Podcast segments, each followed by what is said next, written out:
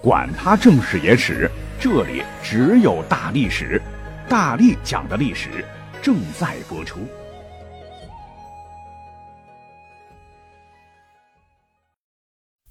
大家好，我是大力丸。本期节目呢，依然是由我们的热心听友啊，历史迷吴为同学提供和分享的。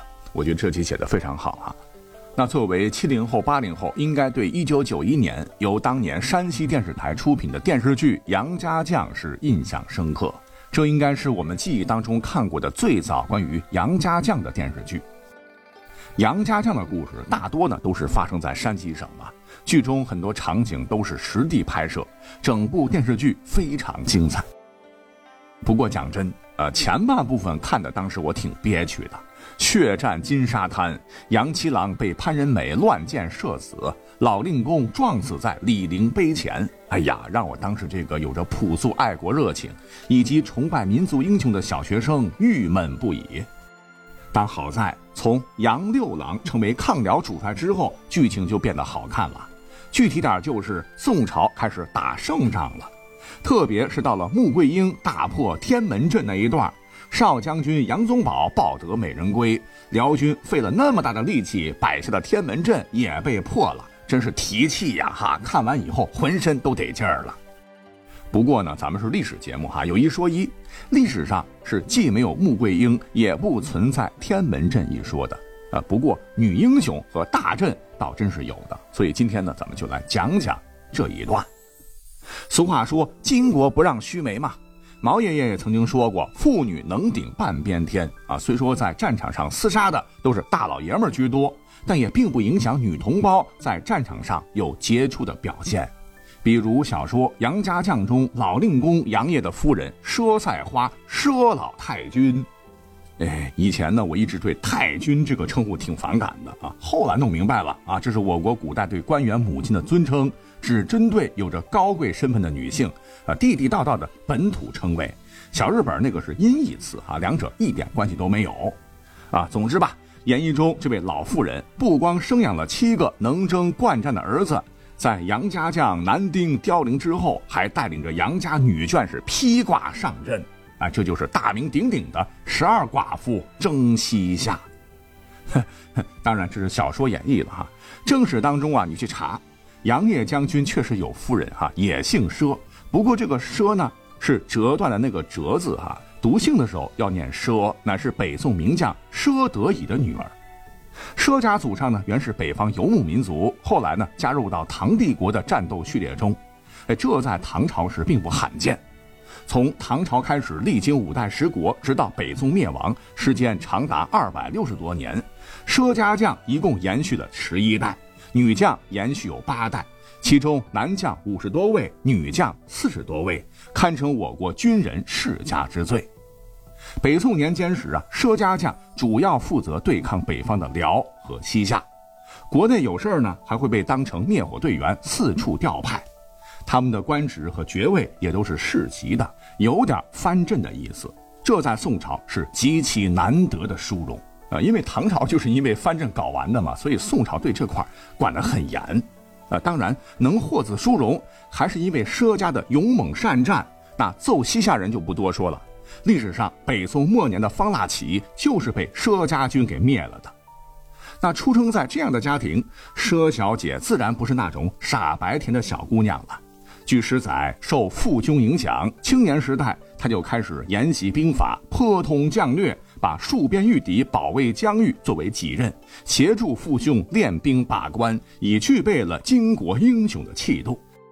等佘杨两家结亲后，杨夫人就随杨业待在北汉，因为那个时候还没统一嘛。杨业还是北汉的人，居住在太原北汉的杨府。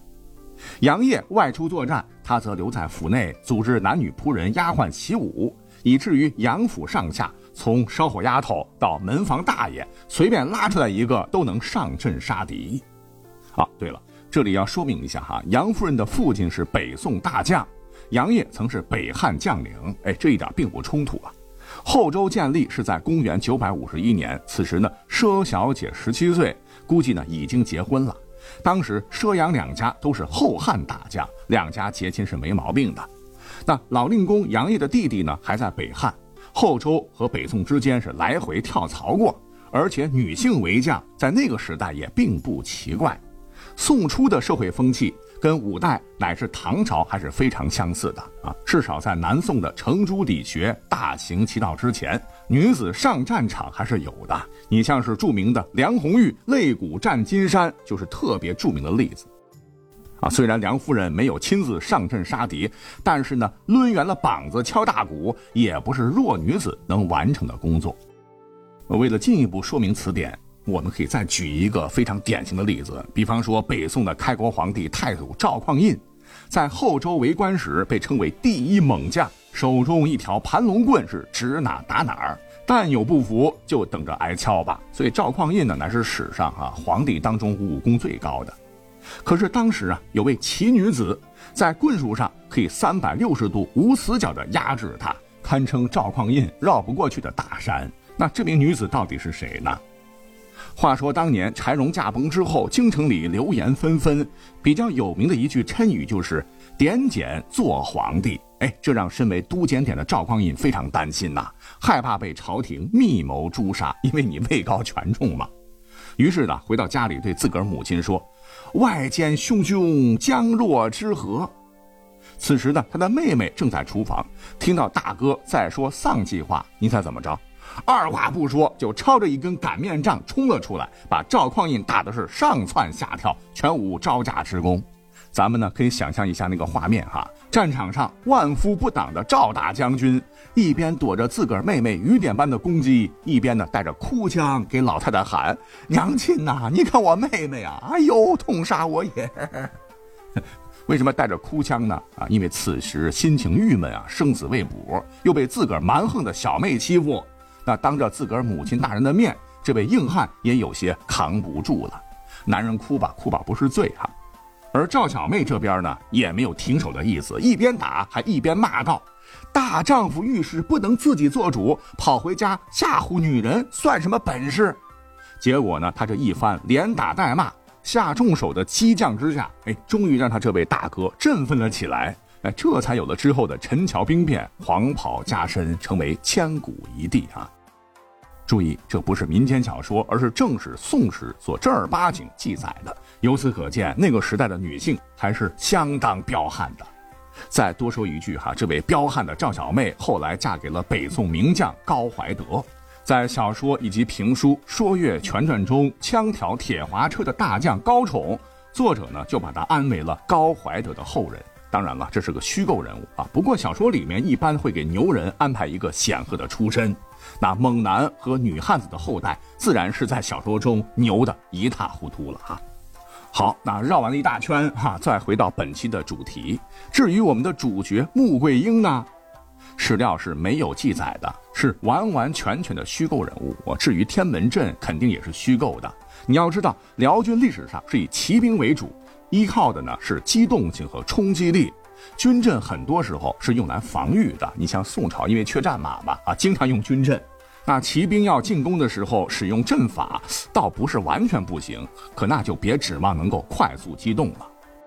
其实，自打冷兵器时代，骑兵成为了战场主宰之后，这个军阵很大程度上就成为了步兵面对骑兵的自保方式。不过呢，我们中国的小说家们 不知为什么哈，自始至终对阵法就有着一种痴迷。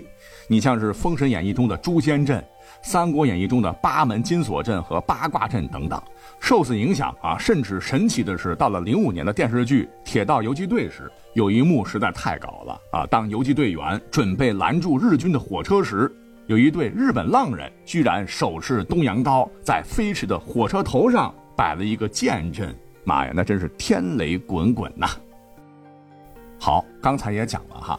阵法的意义呢，是在于让部队可以更为有效的作战，不论是进攻还是防御。你想，宋军的步兵多吗？如果说所有人扎堆在一起，或者是混在一块作战的话，那么就会无法指挥，进退失据，整个部队呢就会成为一盘散沙，一击即溃。这么说吧，军阵就是让士兵和装备以最合理的方式排列，进而发挥出最大的战力。而最好的军阵用四个字就可以来形容，那就要求坚如磐石，能不动尽量不要动，突击那种工作就交给骑兵就好了。可是呢，由于宋朝缺把，丢失了燕云十六州哈，所以呢，步兵结阵在宋军的作战中占据着非常重要的地位。而且宋军的著名军阵都是由皇帝陛下亲自设计的，说实话，就有点赵括纸上谈兵的意味。而开这个先河的呢，不是别人，正是赵匡胤的亲弟弟啊，宋太宗赵光义。话说高梁河惨败之后，宋军虽然没有受到致命打击，但是赵光义屁股挨了两箭，哈哈，心也是拔凉拔凉的了。此后呢，他再也没有御驾亲征过。但是呢，人没过去，不代表他放弃了对获取战功的努力。作为一个知识分子，拿刀砍人不是强项，但是呢，可以搞战场理论研究嘛。研究的成果呢，就是一幅他自以为天下无敌的阵图，这就是大名鼎鼎的平戎万全阵。据《五经总要前集》卷七的文图记载，说平戎万全阵是由前锋、殿后。中军左翼及右翼组成，其主力为中军，由并排三个方阵组成，各以一名大将统领，每阵各方五里，周长二十里，三阵之间皆相隔一里，阵面共宽达十七里。在中军内三个方阵中，每五百步设战车一乘，每车配备地分兵二十二人，每阵战车计一千四百四十乘。每阵另配有无地分兵五千人，合计中军三阵共配备车是四千三百二十乘，士卒是十一万零四十人。左右翼军阵各两列，前列一百二十五队，每队五十骑，共六千二百五十骑；后列一百二十五队，每队三十骑，共三千七百五十骑。左右前和后军阵全部由骑兵组成。包括有轻骑兵和使用骑枪、骨朵及团牌等装备的重骑兵。那这个大阵，听我描述，确实挺超级牛掰的哈。战斗力怎么样，咱就不说吧啊。总兵力超过了十四万人。那北宋后来不停的扩大进军规模，百万人以上哈，可能是怕人少不够摆阵啊。那对于一般人来说啊，这么多人杵在那里，光这个气势就能令我们是闻风丧胆。可是，如果是从军事角度，如果你是一位专业的军事将领的话，按其阵图部署的话，方阵总宽度达二十里之遥，哎，这就势必对地形提出了苛刻的要求。唯有在宽大平坦且无障碍的地带才能使用。那单就这一点来看，赵光义对战争的理解还停留在一千五百多年前的春秋时期。其次，阵型庞大沉重，很难快速布阵。实际操作性真的不强，而且对方会傻了吧唧的等你摆好阵再打吗？最后，这个阵法是防御性的，缺乏机动性，不利于调度。一旦侧翼或后部被对手包抄，全阵都将陷于混乱。对方要是过来闯阵，确实是不易攻破。但人家要是不打算闯呢？事实也确实如此。大部分时候呢，辽兵根本不等大阵摆好，就直接冲过来了。好在宋军依靠强攻劲弩，倒是也能勉强支撑。那讲到这儿，有朋友可能会问：那这别列阵不就行了吗？可这是皇上御赐的阵图，你不听话行吗？呃，下次送来的可能就是御赐的毒酒了。有记载的呢，也就是历史上的李继龙李大帅在第一次满城之战时没有使用阵图，但问题他是皇上的大舅哥，换了别人肯定就没这个胆量。啊，总之吧。赵光义开了这个头之后的宋朝皇帝，呃，甚至是喜欢对军队指手画脚的文官集团，都对制作阵图产生了极大的兴趣。结果就是有宋一朝，阵图花样是层出不穷，禁军士兵日夜操练，操阅兵或者是演习的时候，看着倒是挺热闹的，挺唬人的。其实明眼人都知道，这些华而不实的操作，最多呢就是个大型团体操的水平，打起仗来一点用都没有。南宋时，著名的岳飞岳大帅对阵图的评价是：“阵而后战，兵法之长，但不可拘泥于情势，而且运用之妙存于一心。”这么说已经是给太宗陛下留面子了。那讲了十几分钟，穆桂英大破天门阵，历史上到底是怎样的情形？各位应该是一目了然了。但是呢，英雄的故事啊，总是被人们所传颂啊，以至于慢慢的呢就被神化了。不过呢，这也是历史故事的魅力所在。你看，我们也往往因为精彩的故事而爱上历史啊。